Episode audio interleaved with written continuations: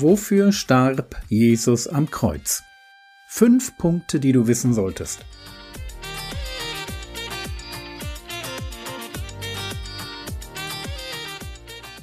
Theologie, die dich im Glauben wachsen lässt, nachfolge praktisch dein geistlicher Impuls für den Tag. Mein Name ist Jürgen Fischer und heute geht es um Gottes Herrschaft. Die Woche geht zu Ende. Wofür starb Jesus am Kreuz? Sicherlich kann mein kleiner Podcast diese Frage aller Fragen nicht abschließend oder umfassend beantworten. Aber Schlaglichter wie Vergebung und Rechtfertigung, Erlösung oder auch Gemeinschaft mit Gott sind definitiv Punkte, die wir uns merken müssen. Und zwar, wenn wir Golgatha verstehen und auch in seiner heilsgeschichtlichen Bedeutung richtig einordnen wollen. Normalerweise kommt am Ende die Frage, was könntest du jetzt tun? Heute will ich mal damit anfangen. Lass mich dir zum Thema Kreuz einen Tipp geben. Und der Tipp lautet, nimm dir genug Zeit, um über Jesu Sterben nachzudenken. Wenn du Christ bist, dann stellt das Kreuz das Zentrum deines Glaubens dar. Und mein Eindruck ist der, dass Christen sich über viele Themen Gedanken machen, aber oft genug zu wenig über das Kreuz. Mach du diesen Fehler nicht. Nimm dir Zeit, über das Kreuz nachzudenken. Und damit meine ich nicht nur, dass du regelmäßig und bewusst am Abendmahl teilnimmst. Das sollte für einen Christen eine Selbstverständlichkeit sein. Dies tut zu meinem Gedächtnis, hat Jesus gesagt. Unser Herr wünscht sich, dass wir uns, ich zitiere Paulus, Christus als gekreuzigt vor Augen malen. Nimm bewusst am Abendmahl teil. Aber mein Tipp geht darüber hinaus. Fokussiere auf das Kreuz.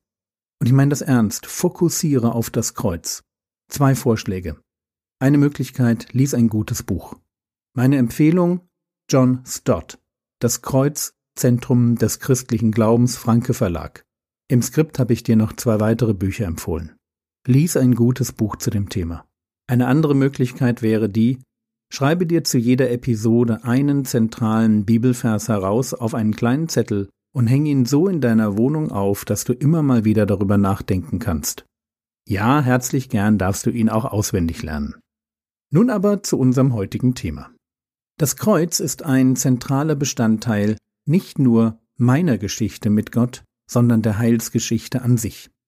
Es ist Gottes Ziel mit der Menschheit einen ewigen Bund aufzurichten, in den alle Menschen eintreten können, die an ihn glauben.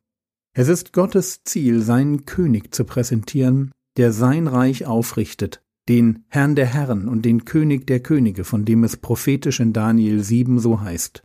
Daniel 7, Vers 14 Und ihm wurde Herrschaft und Ehre und Königtum gegeben. Und alle Völker, Nationen und Sprachen dienten ihm. Seine Herrschaft ist eine ewige Herrschaft, die nicht vergeht, und sein Königtum so, dass es nicht zerstört wird. Wenn Jesus am Kreuz sagt, es ist vollbracht, dann ist in diesem Moment der Sieg errungen. Der Kampf ist vorbei. Und mag auch der Teufel noch 2000 Jahre sein Unheil treiben. Unsichtbar im Hintergrund herrscht der Herr Jesus. Er baut sein Reich und er erfüllt die Erde mit dem Evangelium. Sein Reich ist nicht von dieser Welt. Deshalb sieht man es nicht so leicht. Aber es ist trotzdem real. Und niemand kann es aufhalten. Weil am Kreuz einfach mal schon alles entschieden wurde.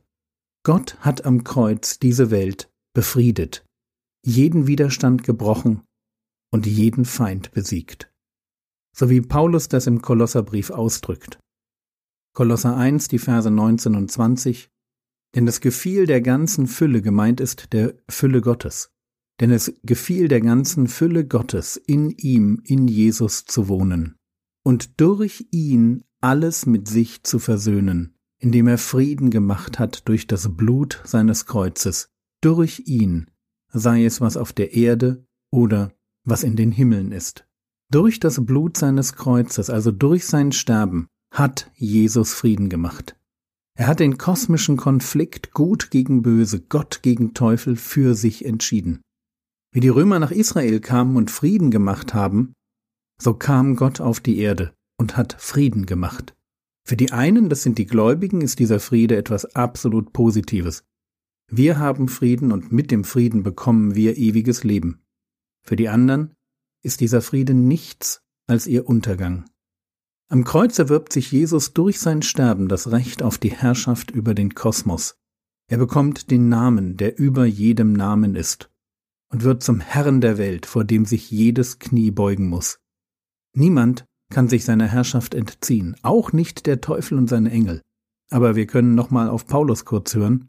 Kolosser 2, die Verse 14 und 15. Er hat den Schuldschein gegen uns gelöscht, indem er ihn ans Kreuz nagelte. Und er hat die Gewalten und die Mächte völlig entwaffnet und sie öffentlich zur Schau gestellt. In ihm, also in Jesus, hat er, das ist Gott der Vater, den Triumph über sie gehalten. Am Kreuz werden die Gewalten und Mächte, eine Bezeichnung für den Teufel und seine Dämonen, völlig entwaffnet. Sie werden öffentlich zur Schau gestellt. Der Teufel ist erledigt. Alles, was er noch vermag, ist ein verzweifeltes Rückzugsgefecht zu liefern. Aber er ist bereits besiegt. Der Kampf ist vorbei. Gott hat seine ewige Herrschaft am Kreuz aufgerichtet. Und würden wir Psalm 2 hinzunehmen, dann könnten wir ergänzen, er hat durch die Auferstehung seinen ewigen König gekrönt. Oder wie es im Lied heißt, Jesus Christus herrscht als König. Alles wird ihm untertänig. Alles legt ihm Gott zu Fuß. Aller Zunge soll bekennen, Jesus sei der Herr zu nennen, dem man Ehre geben muss. Der Kampf ist vorbei. Die große Frage der Bibel, die am Anfang durch den Sündenfall entsteht. Wie wird Gott den Menschen aus der Macht des Bösen befreien? Diese Frage ist geklärt. Es ist vollbracht. Hebräer 2,14 Weil nun die Kinder Blutes und Fleisches teilhaftig sind, hat auch er, gemeint ist Jesus, in gleicher Weise daran Anteil gehabt, um durch den Tod den zunichte zu machen, der die Macht des Todes hat, das ist den Teufel, und um alle die zu befreien, die durch Todesfurcht das ganze Leben hindurch der Knechtschaft unterworfen waren. Wir sind wirklich frei. Weil wir Menschen waren, wurde Gott Mensch und hat durch den Tod am Kreuz den zunichte gemacht, der die Macht des Todes hat. Das ist den Teufel. Wir als Menschen durch die Angst vor dem Tod versklavt. Durch den Teufel. Wir hatten keine Chance, uns zu retten. Aber Gott kommt in diese Welt und macht den Teufel zunichte. Was geschah am Kreuz? Am Kreuz vollendet Gott die Befreiungsaktion des Menschen. Das Kreuz ist wie eine Standarte, ein Banner, das Gott aufrichtet, um anzuzeigen, hier ist mein Reich, hier herrsche ich. Der Sieg ist errungen, der Krieg ist vorbei. Von nun an gibt es für jeden Menschen zwei Möglichkeiten. Ich erkenne den Sieg Jesu an und beuge meine Knie vor ihm oder ich lehne mich gegen seine Herrschaft auf und werde das Schicksal des Teufels teilen, den Feuersee.